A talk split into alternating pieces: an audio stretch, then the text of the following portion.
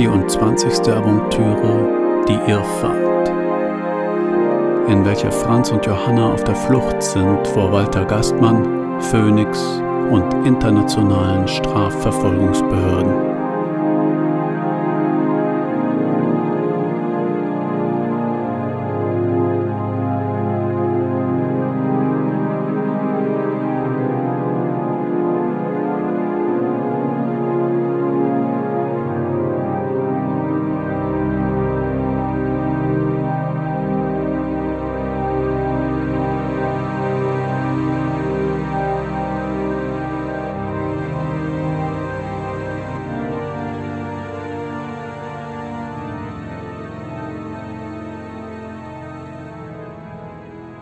Tankstellen Spritpreislichter werden zu glühenden Streifen, Straßenlaternen, Rücklichter, Dreiphasen Wechsellichtzeichenanlagen, bloße Schlieren. Das Gemüt ist meine Droge. Wir wechseln die Transportmittel regelmäßig, wechseln das Wechseln der Transportmittel, wechseln in Züge, Taxis, Busse wechseln die Kleider, die Identitäten. Es muss unmöglich werden, uns zu finden. Wir zahlen nur mit Bargeld, halten uns nie länger als ein paar Tage auf. Wir betreiben Aufwand für dieses Spiel, finden Kontaktmänner über Kontaktfrauen, erfinden tote Briefkästen, schlafen auf der Straße, wo es geht. Die Veränderung ist das Konstante. Man entwickelt die Fähigkeit, im Wechsel eine Art Halt zu finden. Franz getrieben, Johanna geschleift, verwischt, der Sattel des Bewusstseins. Was Sekunden waren, sind Stunden geworden. Franz hat sich verändert. Jetzt, da alles aus den Angeln gehoben ist, kommt er ganz gut zurecht als zöge er Kraft aus der Depression. Jetzt, da man nicht mehr leben kann, ist sein Mangel das Brauchbare geblieben.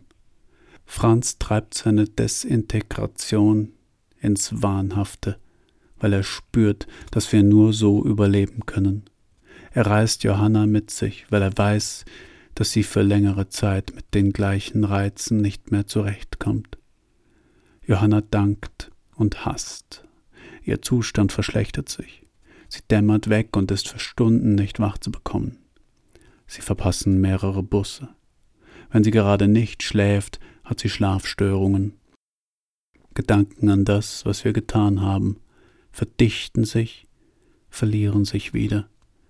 Sie raucht wie ein Schlot.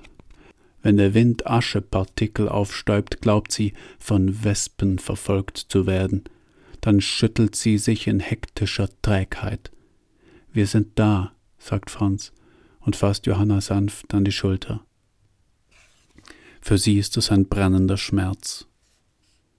Wir sind da, dieser Satz hat seine Bedeutung verloren. Ankommen ist nicht mehr. Aus seinem Mund bedeutet er nur noch, wir sind in der nächsten Stadt, am nächsten Zwischenziel, Franz hilft ihr, eine Zigarette anzumachen. Asche fliegt auf, eine brennende Wespe, die mich von Stadt zu Stadt, von Haltestelle zu Haltestelle jagt. Es ist kein definierter Augenblick, in dem es ihr klar wird. Es ist eine Schliere von vielen Tagen, die sie braucht, um zu verstehen, dass sie Franz verlassen muss. Wie das gehen soll, weiß sie noch nicht, aber es kommt.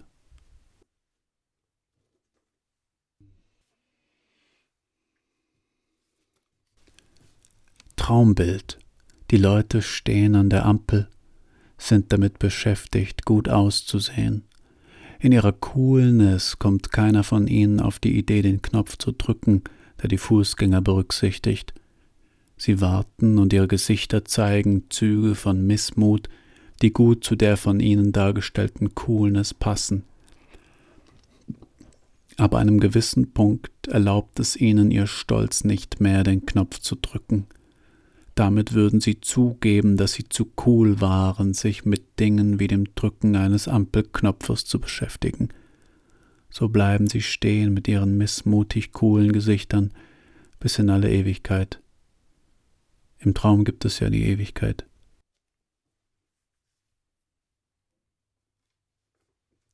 Strategien zur Erlangung und Aufrechterhaltung eines gesunden Weltverhältnisses. Nummer 5 Sinneseindrücke. Gestik lethargisch. Gehör dumpfes Motorgrollen. Gesicht schwammig wie peripher. Gefühl Watte oder wie auf starken Schmerzmitteln. Gewicht schwankend abgehoben, fallend, blümerant, Geschmack, los, fad, dünn, Geruch, sanft nach Popel und alten Autos sitzen, gefroren, die Stimmung, geschunden, das Gemüt.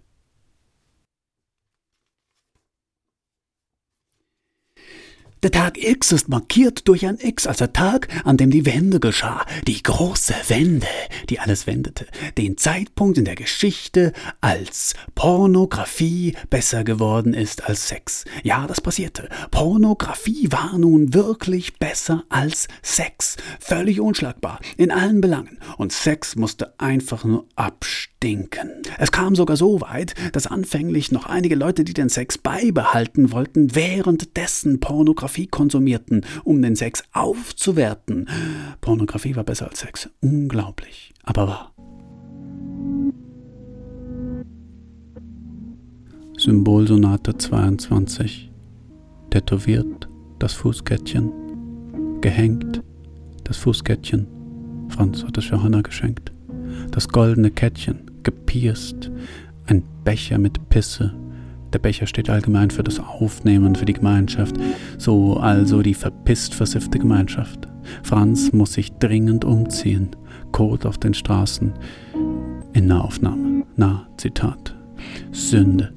Auf Plakaten die Bilder der Weide. Die unglücklichen Weiden der Liebe. Ihrer Liebe fehlt etwas. E-Motion.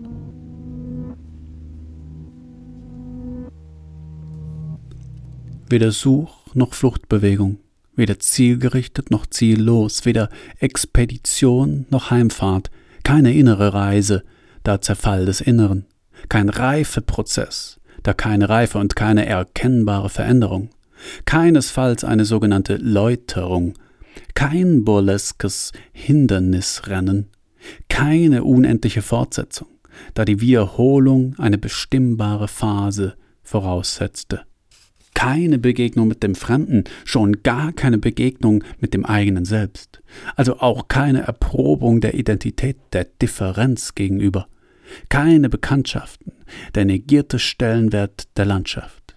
Keine Irrfahrt, weder als Motiv noch als Erzählmuster, keine albtraumhaften Verstrickungen, da man nicht schlafen kann und die Realität als Gegengewicht seine Evidenz verliert, keine Odyssee, weil ohne Heimatziel, keine Chronotopologie. Der Raum gliedert keine chronologische Erzählung und die Zeit besinnt den Raum nicht. Keine verkehrte Welt, kein Schelmenroman, kein geraffter, kein flexibler Raum als Repräsentationsform. Chtonotopologie, keine Schwelle, kein Tor, keine Begegnung, kein Abschied, kein Gericht, kein Urteil, kein Weg, keine Heimat, kein Exil, kein Tatort, kein Fluss, keine Insel, kein Schiff, kein Leuchtturm, keine Stadt, keine Festung, kein Haus und erst recht keine Bühne. Die Straße ist keine globale Metapher des Lebens, der Bewährung und kein ruheloser Anker, keine Ruhe oder Nullpunkte, keine Hoffnung, kein Ende.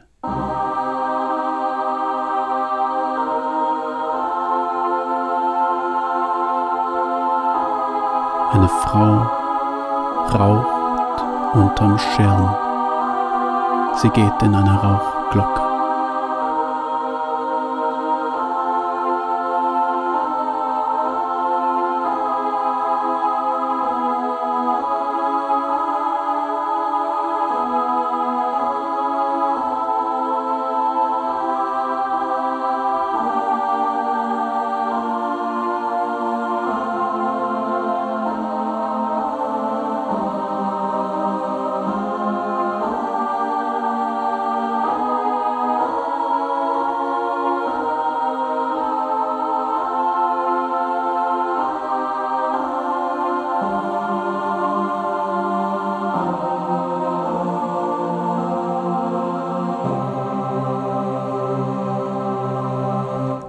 Legt sich vor mich hin mit angewinkelten Beinen, in die auf der Brust gefalteten Arme gekrümmt, Föten gleich, und ich schmiege meine Knie an ihre Knie, schmiege meine Hüfte an die ihrige, schmiege meine Brust an ihren Rücken, schmiege mein Gesicht an ihre Haare, ihre Haare kitzeln mir in der Nase, in den Augen, an den Lippen, das Kitzeln hört nicht mehr auf. Ich drehe den Kopf zur Seite, schiebe die langen Haare mit der Nase zur Seite. Das hilft gar nichts, es juckt. Schiebe die Haare mit der Stirn, während die Haare auf der Nase weiter kitzeln, jetzt auf der Wange kitzeln, fahre mir mit der Hand übers Gesicht. Ich wünschte mir, sie würde diese scheiß Haare abschneiden. Ich werde sie bitten, diese Haare abzuschneiden. Ich werde einen Vormann suchen und ihr dann raten, die Haare abzuschneiden. Ich nehme einen Kaugummi und zerkaue ihn, dann stecke ich ihn in ihre Haare, dort wird es seinen Dienst tun. Sie wird sich auf den Kaugummi legen und dann wird sie sich im Schlaf wälzen und das Kaugummi in ihre Haarpracht einarbeiten und dann morgen früh einen riesigen Schreck bekommen und ich werde sie beruhigen und sagen, da kann man nichts machen. Befrei dich von dem klebrigen Ding, das sich an dich heftet und dein Leben kaputt macht. Lam, lem, alam, hum. Das Lamt L entstammt dem Piktogramm eines Hirtenstabes. Kürzlich hat man dies auf den sogenannten Ochsenknittel präzisiert, einen mit Stacheln versehenen Stock, mit dem Ochsen angetrieben wurden. Hieraus ergibt sich auch die erste Bedeutung treiben, behüten. Aus der geografischen Richtung kann auch die Bedeutung Eck mit all ihren Implikationen hervorgegangen sein. Der Gleitelaut, sogenannte Liquida, ist in seiner Bedeutung vielschichtig und uneindeutig, steht außerdem dem Vokalklang nahe. In manchen Sprachen, Sanskrit zum Beispiel, gilt er gar als ein solcher. Ein alter Fenchu-Mythos vereint all diese Bedeutungsebenen bereits in sich. Es ist der Mythos vom Hirtenjungen Lamtwan, der Laut findet sich also bereits im Namen, welcher vom grausamen Tierquäler zum König aufsteigt. Er erlangt große Macht durch eine Göttin, die sich seiner annimmt und wird geläutert, als er sich eines Tages von Räubern in die Ecke getrieben sieht, er errettet sich durch flehendes Beten an die Göttin, welche ihm als Schutz den alten Ochsenknittel zukommen lässt. Damit lässt sich nicht kämpfen, sondern Lamtwan ist gezwungen, den Ochsenknittel zum Priesterstab umzufunktionieren, woraufhin ihm die Räuber folgen. Die moralischen Implikationen des Mythos sind unklar.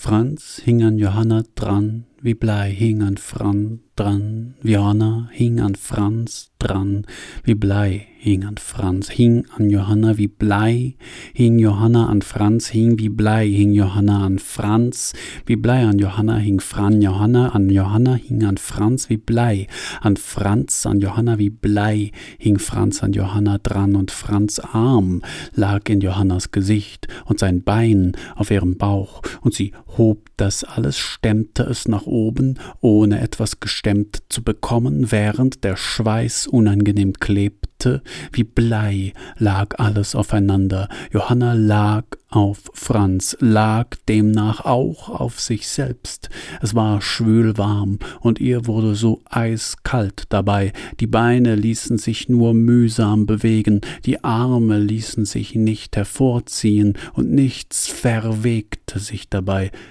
Wir sind zu schwer füreinander flüsterte Johanna unter Tränen, und Franz zwinkerte, wachte auf, stammelte Was?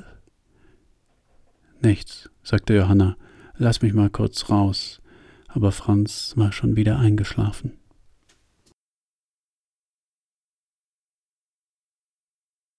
Strategien zur Erlangung und Aufrechterhaltung eines gesunden Weltverhältnisses Nummer 16 benennen.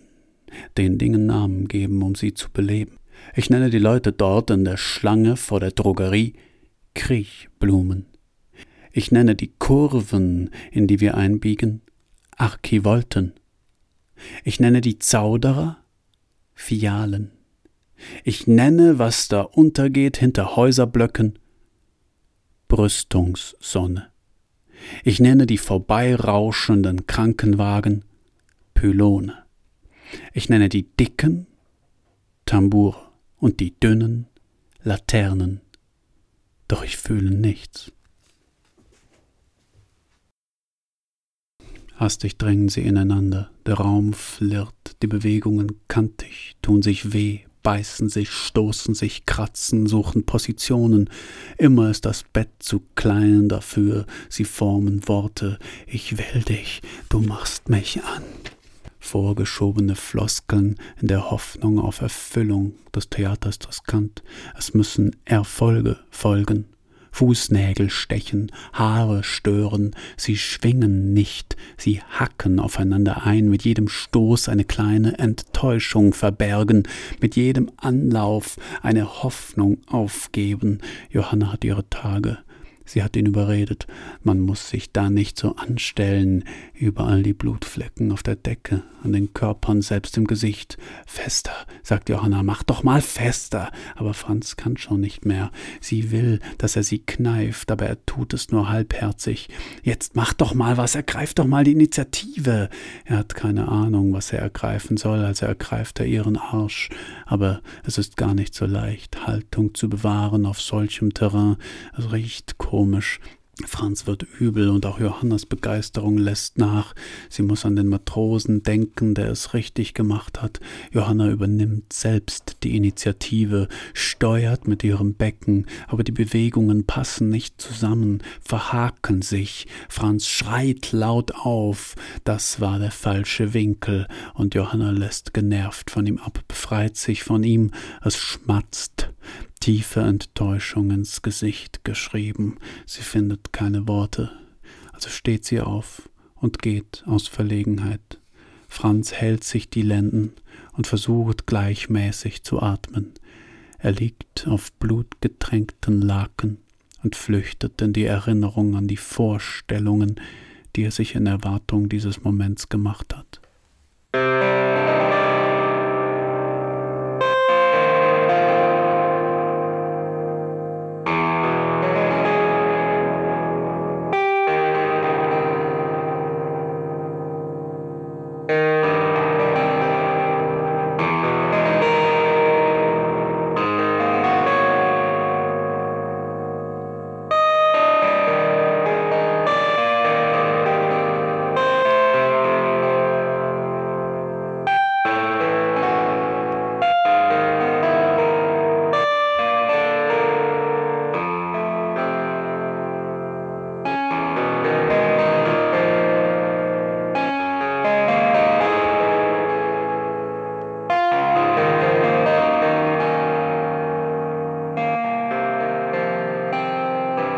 Er steht am Fenster, schaut hinaus, sagt was Belangloses.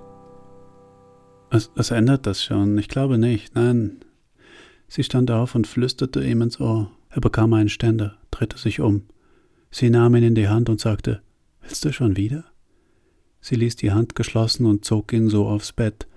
Da gab es ein großes Geschrei im Haus. Es kommt von oben. Was ist denn das? Ich weiß nicht, es klingt, als käme es aus dem zweiten Stock. Sie ließ ihn los und stand auf, zog sich etwas an. Es war schwül. Das Textil war verschwitzt und klebte sofort auf ihrer Haut. Sie ging hinaus ins Treppenhaus, wo ein richtiger Tumult entstanden war. Viele Mietparteien, vornehmlich Frauen, standen an den Geländern und riefen sich zu, was denn los sei, wollten wissen, was passiert war. Und aus dem zweiten Stock kam noch immer ein schreckliches Geschrei. Sie gingen hinauf. Er sagte, was sollen wir tun? Sie sagte, ich mag keine Polizei. Aber da hatte schon jemand die Polizei gerufen. Eine ältliche Dame sagte, ich habe die Polizei gerufen, es ist gleich jemand, da verlangte der Polizist durchzukommen. Gehen Sie alle nach Hause, bewahren Sie Ruhe. Und er klopfte an die Tür und klopfte abermals, und es wurde still in der Wohnung, aus der das furchtbare Geschrei gekommen war. Jetzt war es still in der Wohnung, und der Polizist klopfte ein letztes Mal und sagte, ich klopfe kein weiteres Mal, machen Sie auf. Und da öffnete jemand und sagte, ja. Es war ein Mann mittleren Alters mit mittellangen Beschreibungen, durchschnittlichem Aussehen, standardisierten Sätzen, nicht der Rede wert. Und der Polizist fragte ihn, was geht hier vor? Was geht hier vor? habe ich gefragt, und der Mann wich einen Schritt zurück, so dass man in das Apartment hineinschauen konnte, wo, zusammengerollt auf einem Bettgestell, nein, in Hockposition, aber wie eingeschüchtert, eine Frau mit Locken saß.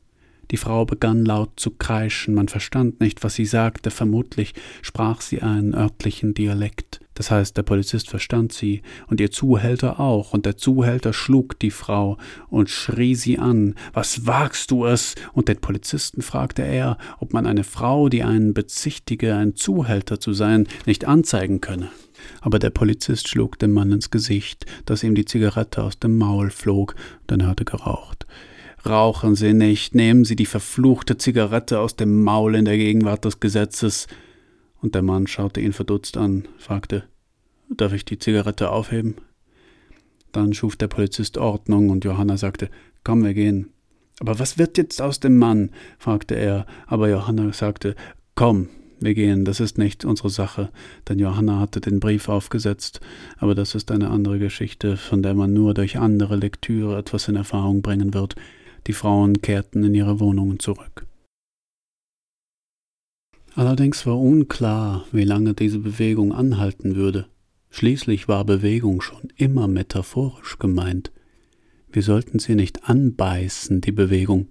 Wir sollten uns in ihr hinein, in sie aus, uns heraus. Wir fahren in diesem Gefährt. Die Wände sind Backwerk. Beim Eindrücken fällt etwas Kuchenwand heraus und der Taxifahrer schimpft Sachbeschädigung. Es gibt aber keinen Taxifahrer. An den Straßenecken stehen zu schöne Frauen mit Klunkern an den Ohren und großen Ringen um die Bäuche. Sie haben keinerlei Bestand.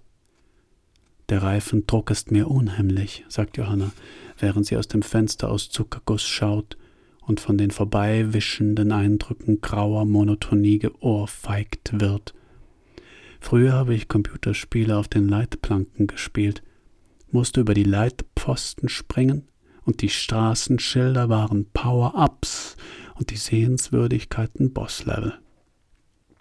Franz raucht beim Fahren aus dem Fenster hinaus. Es rußt so stark, dass es auf Passanten wie ein abstürzender Motorsegler wirken muss. Franz nimmt sich vom Beifahrersitz ein Stück Kuchen. In Zukunft, lallt Johanna unmotiviert, werden wir nicht mehr in Apathie leben. Wir werden das Leben lieben. Das Leben wird uns eine helle Freude sein, sagt Johanna, weil wir diese Pillen haben werden, weißt du? Diese dystopischen Pillen. Für uns werden sie die Rettung sein. Pillen müssen nichts Schlechtes sein. Zum Beispiel beschwert sich ja auch keiner über Kopfwehtabletten. Und mit Hilfe dieser Pillen wird unser Leben dann endlich das sein, was wir uns immer gewünscht haben. Und wir werden uns darüber lustig machen, dass wir uns früher immer über sie lustig gemacht haben. Wir führen nicht das falsche Leben, sondern sind nur noch nicht richtig eingestellt. Hast du die Frau da gesehen? Die hatte unglaublich kleine Hände. Man konnte es gut sehen. Die Bedeutung der Hände wird allgemein unterschätzt, sagte Johanna. Ohne sie könnten wir ja gar nicht die geworden sein, die wir geworden sind. Dauert es noch lange, bis wir da sind? Franz brach sich ein Stück vom Armaturenbrett ab, steckte es sich in den Mund. Es schmeckt ein bisschen trocken, aber ansonsten nach Lebkuchen. Ich hab's schon dreimal versucht und jedes Mal abgebrochen, sagte Johanna. Ihre Stimme wirkte fahl der Himmel von Zeitrafferwolken andalusisch durchzogen. Ihres war hier noch als Geruch vorhanden. Wie lange, dachte Franz, und sagte Johanna, wird sie uns in den Nüstern hängen. Johanna sprach oft aus, was Franz dachte. Dachte Franz. Ich spreche oft aus, was andere denken, sagte Johanna. Ich glaube, Du hast mich unter Drogen gesetzt, Franz. Nein, sagte Franz, sagte Johanna. Du hast das gerade nicht gesagt, ich habe es dir in den Mund gelegt. Wenn es keine Stimmen gäbe, sind wir übrigens bald da? Nein, sagte Franz, sagte Johanna. Nein, Johanna, wir sind noch nicht da, sagte sie. Wir werden lange fahren. Je mehr du fragst, desto länger dauert es. Wenn du sowieso nicht weißt, wo wir hinfahren, sagte Johanna, sagte Johanna, dann kommen wir vielleicht früher an. Schau mal aus dem Fenster, da sind Teenager. Erinnerst du dich, Franz? Teenager? Schau mal, die haben gerade die Times of their lives. Die trinken Alkohol und rauchen. Sicher werden sie bald ihre Jungfräulichkeit verlieren. Ich bin in letzter Zeit so müde. Weißt du? Und das Schlimmste ist, dass es sich überhaupt nicht wie Bewegung anfühlt, eher wie Vibrieren, ist die Dystopie bereits eingetreten? Oder warten wir noch? Haben wir uns daran gewöhnt, dass das Leben darin besteht, dass man anderen Lebewesen Leid zufügen muss? Wir sind bald da, oder? Ich habe übrigens in den Fußraum gekotzt. Franz bemerkte erst nach einigen Minuten, dass von hinten keine Geräusche mehr kommen. Er fuhr rechts ran und schaute nach hinten. Johanna war verschwunden.